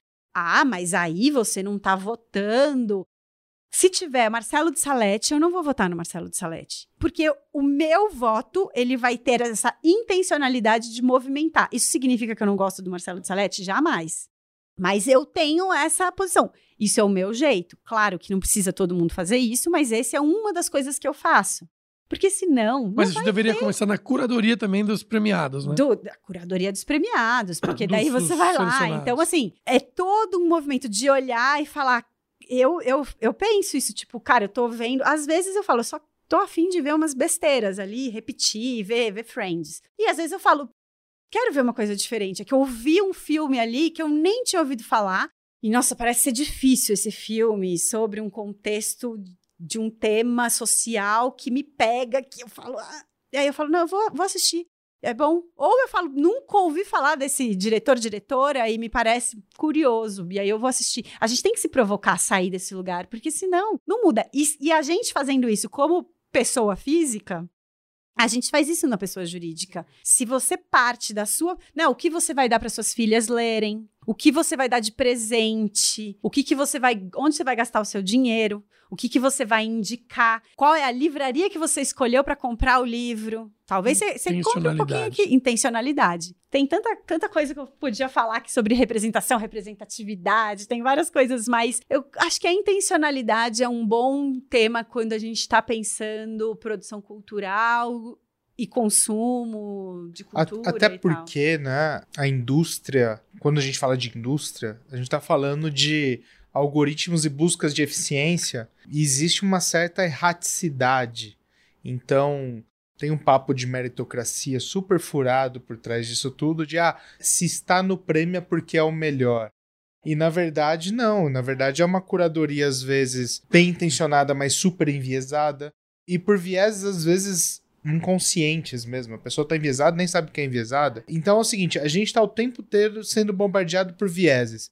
E o gosto e também a opinião do que é bom e que não é bom é uma construção. É, total. A indústria constrói essa opinião em você. Então, eu acho legal isso, né? Toma um partido mais ativo na sua vida hum. de você se dar uma chance de, de sair dessa bolha de sair do mesmo gosto sempre e você definir o que é bom ou ruim para você. Total. Né? Pô, tem, depois tem um texto, de... tem um texto que eu li, acho que na Vanity Fair, posso estar errado, talvez fosse a Variety, que era como está difícil a vida do roteirista branco em Hollywood. O homem branco roteirista em Hollywood, que teve uma grande vida por muitos anos, não todos, claro, e que agora tem duas coisas acontecendo ao mesmo tempo. A lógica do streaming, que ele, ele paga tudo upfront. Antigamente você recebia uma grana para o roteiro e você, se você tinha uma série, você ganhava pro resto da vida um, um troco do syndication. Então você vivia o resto da vida recebendo dinheiro do, do, do, da sua série. Hoje não, a Netflix ou a Amazon, quem for, compra tudo. É uma bolada, mas você não pinga mais dinheiro. E, por uma questão de intencionalidade, as salas de roteiro, os projetos, uhum. são todos agora primordialmente femininos, pessoas uhum. negras, diversidade, latinos. E aí, interessante isso, né? A gente volta ao tema do como o mundo ficou mais complexo. Não ficou mais complexo que agora você está disputando claro. o território como é justo. É, tem três vagas, não são três vagas que duas são do homem branco. Os uhum. antigos donos da narrativa é. estão sendo então, disputados. Então, acho que assim... Isso no mercado todo, né? Você entra no, no mercado todo. Você vai ver que as vagas tem um monte de Isso. vagas hoje dia para mulheres, negras, trans... Blá. E aí tem uma galera que fica ofendida e... e... Pode falar palavrão aqui, Pedro? Fodam-se. Mas o ponto é assim, né? O Oscar tentando se renovar, o fato de ter mais mulheres indicadas, mais pessoas negras. Ainda não é perfeita, longe, e nem o Oscar é importante tanto, mas o fato do Oscar já estar tá fazendo um trabalho desse tá dando Reflete. green light em outros projetos que não estariam sendo feitos antes. Sim. Isso muda. E, e, de novo, né? Nós estamos falando do, do, pico da montanha, que é, o, que é o Oscar, que é, que é o pico ali, talvez, do mercado de entretenimento que todo mundo busca. E a gente tá. O nosso papo aqui é da base, que é autores criando sua obra original, que ela pode ou não ser publicada, que ela pode ou não ser adaptada, mas a cada obra, a cada autor, a cada intencionalidade, a cada quadrinhos que você compra na loja certa faz a diferença. Eu acho que esse lugar é muito tempo, faz muitos anos que estão, todo mundo está tentando mudar isso, mas não dessa forma como agora, é. né? E, assim, eu não ia falar mais sobre isso, para não me alongar, mas vou falar rapidinho, que é sobre representação e Por representatividade. Favor, Porque você falou aí, né, sobre representatividade, enfim. É sempre meio confuso e todo mundo me pede para explicar e as pessoas arregalam o olho quando eu começo a falar. Tem outras pessoas que falam sobre isso, óbvio, mas que eu acho que a gente fala pouco que é e que se confunde. A representação é aquilo que a gente vê. E aí a gente discute se ela é boa, se ela é ruim, o que, que pode ser melhorado. Então, tipo, pessoas negras nas novelas da Globo há um tempo. Não é que necessariamente não tinha, mas sempre estava num lugar Sim totalmente marginalizado, repetindo estereótipos e tal, da empregada doméstica, do bandido, do, do escravizado. E aí a gente analisa essa representação, a quantidade e tal, se ela é boa, se ela é ruim, que caminhos que a gente quer buscar. A representatividade é o que está por trás, que é quem está pensando e produzindo e fazendo essa representação acontecer. Então também são dois movimentos, porque muitas vezes a gente esbarra só na representação ou só na representatividade. E essas duas coisas precisam andar juntas. É um conjunto. Então, um exemplo é a Mulher Maravilha brasileira, Yara Flor. Assim, falando bem por cima, porque quem é a minha fonte maravilhosa sobre quadrinhos de herói é a Samela Hidalgo, que é colunista na Mina de HQ. Mas a Yara Flor, ela foi feita por um grupo de mulheres quadrinistas incrível e tal. Só que sobre uma heroína indígena da Amazônia, sendo que não tinha ninguém Sim. da equipe e eu não sei quais. Eu, eu imagino que alguma pesquisa e, e, alguma consultoria devem ter feito. Imagino eu, quero acreditar. Mas não tinha sim. alguém sentado ali Mas não criando. tinha. Então. A Guajara, né? Então, assim. Ah, legal, avança, é um avanço, tá ali, a gente fala e tal, mas reproduz um monte de coisa errada, inclusive ofensiva para os indígenas. Então, o que você está dizendo é que isso é uma então mera representação. Isso é uma. É. É, é um problema na representação por falta Porque de representatividade. representatividade. Isso. Entendeu? Então Genial a gente, esse conceito. Então a gente precisa é olhar para as duas coisas. Você falou de Manhãs de Setembro, por exemplo. Eu não sei quem está na produção da, manhã, do, da série, se tem pessoas trans. Tem. Então. Na sala de roteiro tem. Porque assim, eu imaginava que sim, porque você assiste a série, e como isso está muito na minha cabeça, você percebe que tem um cuidado do começo ao fim, com coisas muito pequenas. Essa foi uma série que eu assisti curtindo e analisando. E com medo de. Não, não, não com medo. Não com medo porque eu imaginei que ia ser muito boa. Se eu saquei ali, eu tava muito esperançosa, eu não tava com medo. Mas Nossa, eu tava... a Lineker aceitou, topou, é, entrou ali. Exato. Mas eu, eu percebi todo um cuidado do começo ao fim ali que você fala, deve ter representatividade. Porque, tipo, o lugar das personagens, a fala, as, os termos, o, tudo isso muda. E aí você vê uma série que você fala: realmente aqui temos uma série com pessoas trans, sobre pessoas trans, que fala sobre pessoas trans de um jeito real, respeitoso e verdadeiro, uma boa representação. Por quê? Porque tem representatividade. A Alice Marconi, então... roteirista maravilhosa, mulher trans incrível, tá no time. E ela também tá no time da série nova agora da é, de novo 15 uhum. anos. Uhum. Que não tem nada a ver com temática trans. Mas tem uma personagem, ah, tem, tem um lugar. Mas, mas mais do que isso. E eu acho que é esse o lugar que é importante. Em cima do que está falando, e na experiência que a gente tem com o Collab da Netflix, com muitos amigos e profissionais autores, porque nós aqui também temos uma responsabilidade como WIP de representação e representatividade, talvez até contra a maré, de dois homens brancos, né? uhum. né? Mas vocês têm intencionalidade, isso. tá? e, é aí, isso, é e aí tem uma outra coisa que é muito mais maluca que, eu vou, que é o que eu ia colocar aqui, que a Luma Asa colocou isso, e outros homens trans também, e pessoas negras dizendo o seguinte: não me coloque numa sala de, de roteiro para eu escrever o personagem negro, é. porque eu sou é. negro. Exato. Quem falou que o homem branco sabe mais de alienígena é, do que qualquer um? Total. E aí tem uma outra frase melhor ainda, de... que é uma coisa meio Westworld, que é a seguinte: é, posso errar quem falou isso, eu não vou citar a pessoa, para não errar, mas assim, falou assim: estamos há 500 anos observando vocês. Quem melhor sabe escrever sobre as pessoas brancas e essa classe uhum. que vocês inventaram? Então tem um lugar do representação, representatividade e, de novo, normalização é.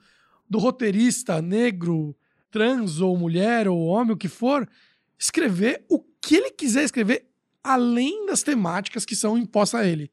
E para complicar ainda mais, eu não, problematizo sem lógica nenhuma. Talvez eu sou mais um servente do caos. Que é. Aí quando a pessoa. Aí o cara vai lá, contrata três pessoas negras, trans, pra sala de roteiro. Se a pessoa levanta a mão educadamente, ela está problematizando e é demitida da sala. Sim. Um outro assunto para um outro dia, talvez até trazer gente que, que venha colocar esse assunto Sim. mais realista, realisticamente, que é que é, e aí vou trazer de novo um outro assunto ainda mais, que é que é o que estão dizendo que é a solidão pós-George Floyd. Uhum. Então encheu-se as empresas e sala de roteiro e, na mídia mesmo, uh, os cargos de mulheres negras ou pessoas trans ou homens negros estão isolando essas pessoas. É. Então também não adianta voltando pro LinkedIn que a gente tava falando, criar uma vaga. Ó, tem uma vaga aqui de gerente de Óbvio. social media para mulher negra. Você Maravilha. esvazia o Não, de e aí você- dessa E aí você coloca o jurídico, é tudo branco. É. Aí- e aí todo mundo tá falando lá do clube, que eles cresceram, da escola.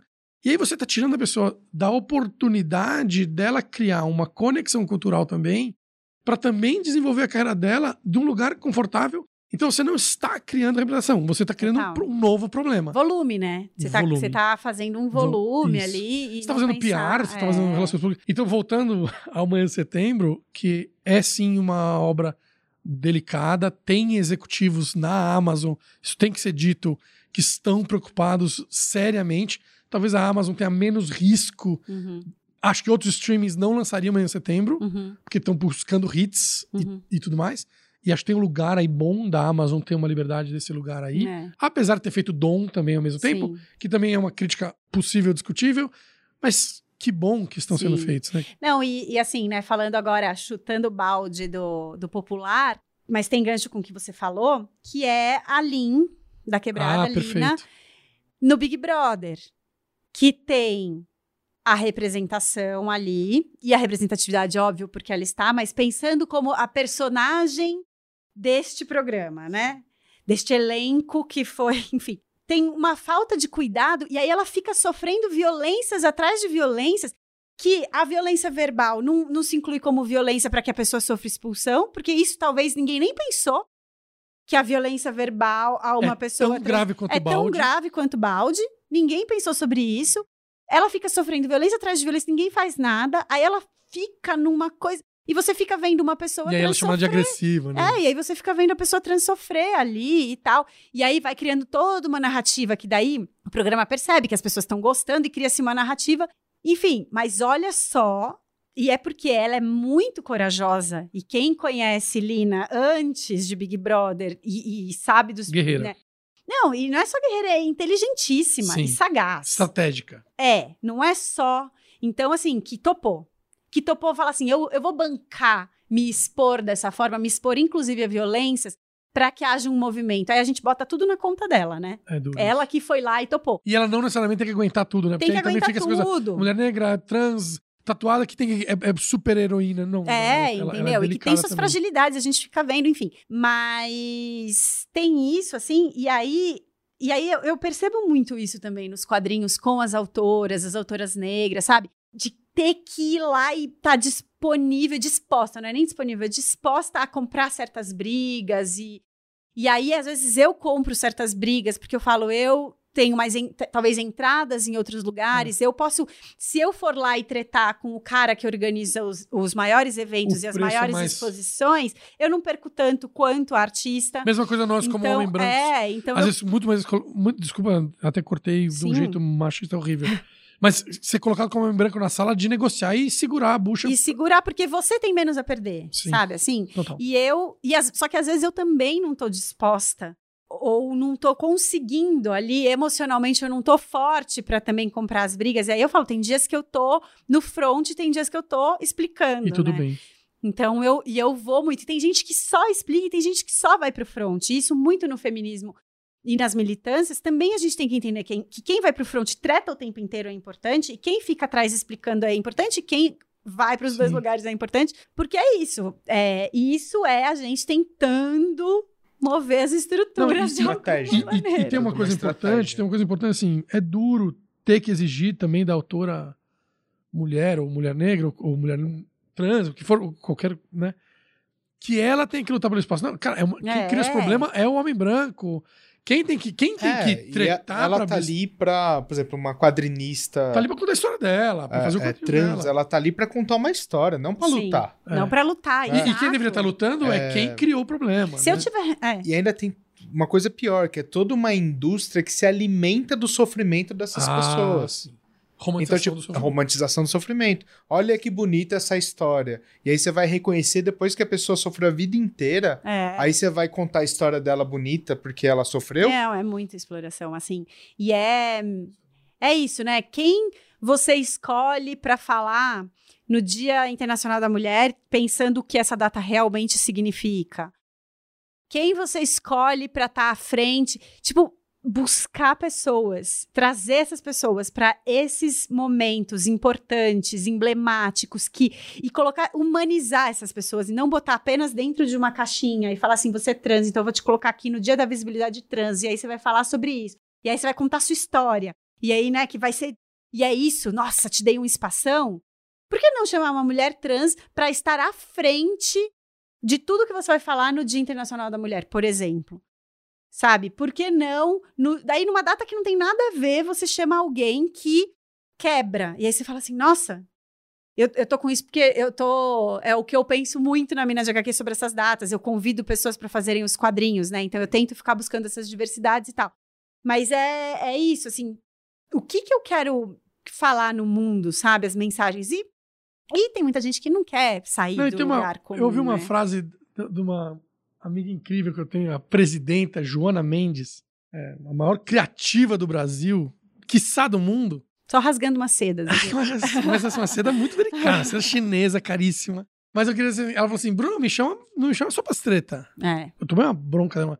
Não me chama só pra treta, meu. Me chama também pro champanhe aqui da, da do prêmio. É, porque, porque, tem uma coisa assim, cara, pô, mas só chama as mina preta pra luta, pra guerra, toma uma arma aqui. Ó, tá chegando os caras ali, dá tiro.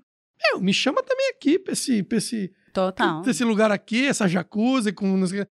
E esse é o lugar também, assim, que é o que o Pedro, voltando para que é o nosso tema talvez central. Pessoas querem contar histórias porque elas querem contar histórias. Eu não quero contar história porque... E, e, não importa a razão, não tem que explicar. É que nem amor, né? Alguém falou assim, todo, todo amor é incondicional. Qualquer amor que tenha condição não é amor, né? Tem uma discussão filosófica, viagem aqui sobre isso, mas o ponto é, Cara, o cara não tem. A, a, mina preta, o cara trans, a pessoa não tem que explicar porque ela faz quadrinhos. É, não E aí ela não tem que lutar pra fazer quadrinhos. Assim, o Catarse tem que aceitar. Ah. Né? E aí quem tem que lutar. Meu, mas esses dias eu ouvi uma que foi: eu não gosto de quadrinhos autobiográficos porque a pessoa tem que ser muito interessante para aquele quadrinho ficar bom. Mas quem que falou Pô, isso? A então pessoa ah, mais não. interessante É. do mundo? Tem aquele quadrinho do Harvey, não, que aí é eu, dele, falei, que aí não eu acontece peguei e falei, cara, vamos pensar aqui sobre essa fala. Vamos lá. Primeiro, se você não gosta de quadrinho autobiográfico, você não gosta de quadrinho Não autobiográfico. compre. Eu não gosto do Superman, lá do, sei lá, do Homem de Ferro. Pronto, beleza? Ótimo. Deixa lá. ele lá. Ponto. Agora, você falar que a pessoa tem que ser muito interessante, o que é interessante pra você Isso. pode não ser interessante pra mim. Ponto número dois. E depois tem uma outra coisa que é: o autobiográfico muitas vezes acontece da pessoa contar, contar a própria história, porque se ela não contar, ninguém conta. Ninguém Perfeito. vai saber. Ou se ela não contar a sensação de que assim, a minha história, talvez as pessoas se identifiquem e com a minha história eu estou contando muitas histórias. É isso aí. Então, assim, tem um lugar de não peça para a pessoa contar só o autobiográfico. E, e sempre querer que a pessoa vá lá na dor dela e que é isso, ai meu Deus, as pessoas trans sofrem, então eu quero que a pessoa só fale sobre esse sofrimento. Mas também respeitar essas histórias autobiográficas que chegam como histórias que estão trazendo representação e representatividade, sabe? E aí, e acolher essas histórias, porque tem que ser muito interessante. Está falando, putz, dói assim para mim olhar isso de, de pessoas que são pessoas críticas, que escrevem sobre, que falam. Você fala, poxa, é tão pequeno você pegar um livro e falar assim, não gostei desse desenho. Esse é o meu problema com crítica. É, gosto condicionado crítica, é preconceito com extra steps. É, total. não, é, é- E você não pode falar só do seu lugar gosto, não gosto. E aí o mundo tem que ser pautado pelo que eu gosto ou que eu não gosto, sabe? E essas histórias, elas precisam ser contadas. E todas as histórias precisam. Tem até um livro que eu li da Carola Saavedra, maravilhosa, é, Ensaios para Depois do Fim, que ela... Nossa, esse livro explodiu a minha cabeça. Nossa, com esse nome, Não, é cla- ela é maravilhosa.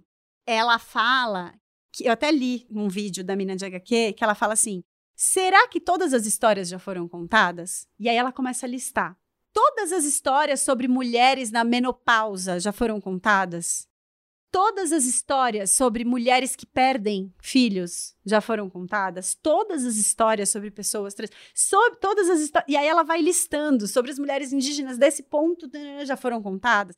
E ela vai listando, listando, listando, listando. E aí eu falei, nossa, isso é lindo, isso é lindo, porque a gente tem muitas histórias para serem contadas. E aí, talvez, se você não se interessar, isso não significa que isso seja importante, que um monte de gente não vá se interessar.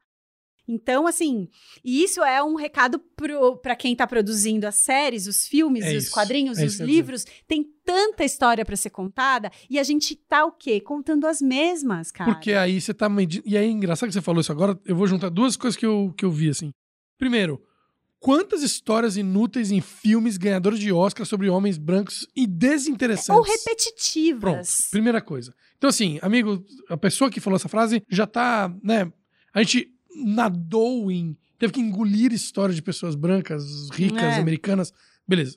Segunda coisa é a Meg Lefebvre, que é uma mulher uma branca, americana, roteirista do Divertidamente. Uhum. Consegui, porque eu sou cara de pau, conversar com ela. E ela falou uma coisa que você falou exatamente, assim. Que o Divertidamente já tava no- na versão 100 do roteiro, porque a Pixar faz 100 versões, dá pra discutir isso aqui outro dia. Na centésima ou na nagésima oitava versão, a história não tava clicando ainda, não tava aquele clique, clique do roteiro, né? E aí ela resolveu parar de contar a história da Pixar e contou a história da irmã dela. E ela foi fundo na dor dela e da irmã dela. Mas foi fundo, assim, até pediu permissão pra irmã. Ou até tretou com a irmã. Mas ela foi contar no detalhe, assim. E a história virou universal. E eu acho que essa é a ferramenta do sim, você se a sua vida te dói e sua vida é a única que você tem, ela é importante. Então essa história já é importante pra ser Já é contada. importante. Conte. Beleza, contou.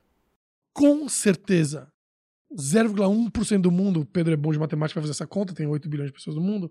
Deve ser muita gente. Provavelmente, cara, vai ler sua história e vai se reconhecer. Porque a dor interna é uma só, seja Não, e, e nem precisa tanto se a dor ou a reconhecer. felicidade. Eu pego, de novo, um homem, um homem negro, mas de novo um homem. O Jefferson Tenório, vencedor de Jabuti, com Avesso da Pele, é uma autobiografia, não tem nada assim de...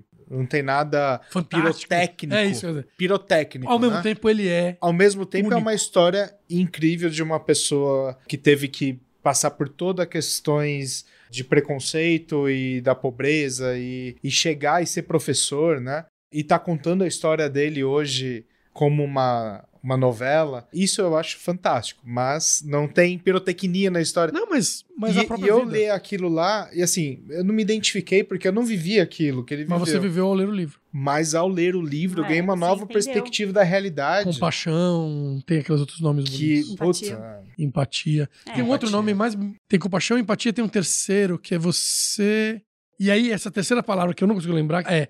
Como eu não consigo me colocar na, na pele do outro e como eu não consigo amar todos, tem um terceiro lugar que é mais racional, que é no lugar da vez da pele, no lugar de narrativas, no lugar de contar suas próprias histórias. E agora eu vou conectar com o que você falou dos executivos tendo que decidir quais são as séries. Existem números, existem algoritmos, existem fórmulas, existem coisas e existem budgets que eles têm que tomar decisões porque alguém É. está buscando um hit. Esse hit tem que trazer seguidores, ou seguidores não, que são assinantes. Então, sei lá, quando foi aprovado o Manhã de Setembro, talvez não tenha sido nesse lugar. Quando foi aprovado um Sintonia, talvez tenha sido mais nesse lugar. Uhum. E aí essa máquina vai funcionando. O que. E aí, conectando com o que o Pedro falou, o que está ficando claro é que não, Shakespeare errou. Dizem que Shakespeare disse essa frase, que todas as histórias já tinham sido contadas, e que existem seis histórias no mundo, que também não é dele essa frase, mas tudo bem. E que não é verdade. E Uhum. que a gente tá vendo muitas e muitas histórias de dores e amores diferentes. Eu vou dar um exemplo nada a ver aqui, mas para contar exatamente. Parasita Uhum. é uma história que podia acontecer em qualquer lugar do mundo, É. mas somente um sul-coreano podia ter contado aquela história Uhum. naquele momento. Claro. E quando ele contou aquela história na, na- na Coreia do Sul, naquele momento, com aquela obra-prima de cinema, quem entende cinema entende que É. tem mais do que só uma história ali, tem fotografia, tem uma... Você fala assim, cara, essa história eu- já entendi. Essa Pô, eu- doeu isso aqui pra mim, porque o Brasil tá assim, porque os Estados Unidos tá assim. E porque a Coreia tá assim, eu consigo empatizar com a Coreia. e o mundo inteiro é uma dor só. E aí a É. pandemia, que tem essa coisa de ser uma dor só, esses lugares todos fazem com que a gente consuma mais histórias e, e possa consumir mais histórias. Isso talvez pro capitalismo alguma, faça alguma, um, reflexo e isso mude o mercado inteiro. Acho que, voltando pra cá, é. Ou seja, que trabalho maravilhoso você faz, invisível pra muita gente, É. mas que com certeza, quando a pessoa esbarra numa história em quadrinhos de mulher ou de uma pessoa trans, e ela não sabe por quê, e ela acha que foi o algoritmo, com certeza teve ali um empurrão seu e uma luta de muita gente ali que estava no dia a dia na solidão, desenhando, fazendo coisas, acreditando que vai chegar nesse lugar. Então é isso, só isso é uma honra estar aqui do seu lado, Ai, conversando com você. Maravilhoso.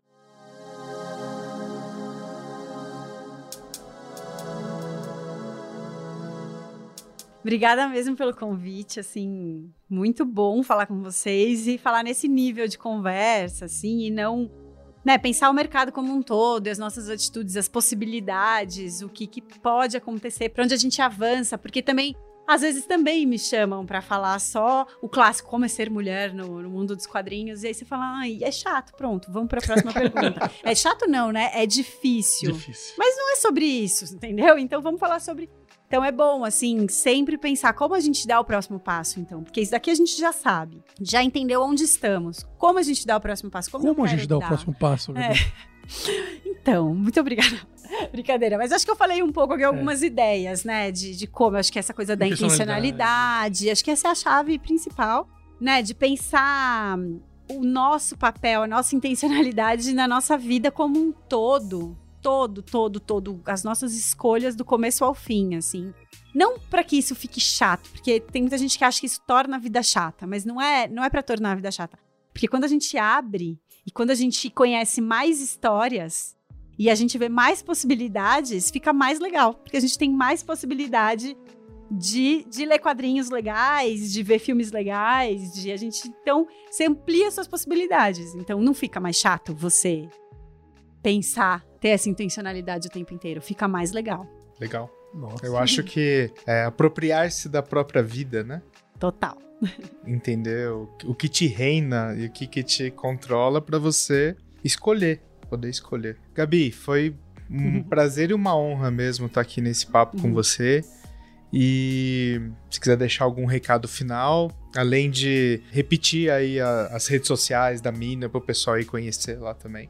Ah, eu acho que eu falei bastante coisa que eu queria falar. É bom porque daí eu faço aqui só um, um checklist de tudo que eu gosto de falar. Eu acho que eu consegui falar bastante coisa boa aqui. Eu acho que é tipo, vamos ler mais quadrinho, ler mais quadrinho mais diverso, viver essa busca mesmo na nossa vida, que a vida fica legal. E hum, deem chance para artistas diferentes. E sigam a Mina de HQ, é fácil. Mina de HQ em todas as redes sociais aí possíveis para mim. É, e no site, então, minadhq.com.br tem tudo, todos os canais que vai, mas tem muita possibilidade. É, eu falo que é uma mídia multiplataforma nesse sentido. Você, se você não gosta de redes sociais, tem newsletter. Se não gosta de newsletter, tem site. Se não gosta de site, tem Telegram. Se não gosta de Telegram, tem grupo de leitura. E aí tem várias possibilidades aí. Eu sou meio megalomaníaca, eu vou indo além das minhas próprias possibilidades, mas eu faço. Então, é, e, e, e, comprem, apoiem artistas independentes. Apoiem comprando, apoiem compartilhando, apoiem falando para as pessoas, apoiem, apoiem. Apenas apoiem o trabalho independente autoral, porque precisa de muito apoio. Maravilha. Maravilhoso. Gabi, uma honra e que cresça esse mercado todo. E muita força para você. Um beijo. Pedrão, um beijo para você, beijo para todo mundo do mundo. Amo todas as pessoas do mundo, com minha compaixão imensa. É, vou aprender isso. Mas brincadeiras à parte, obrigado.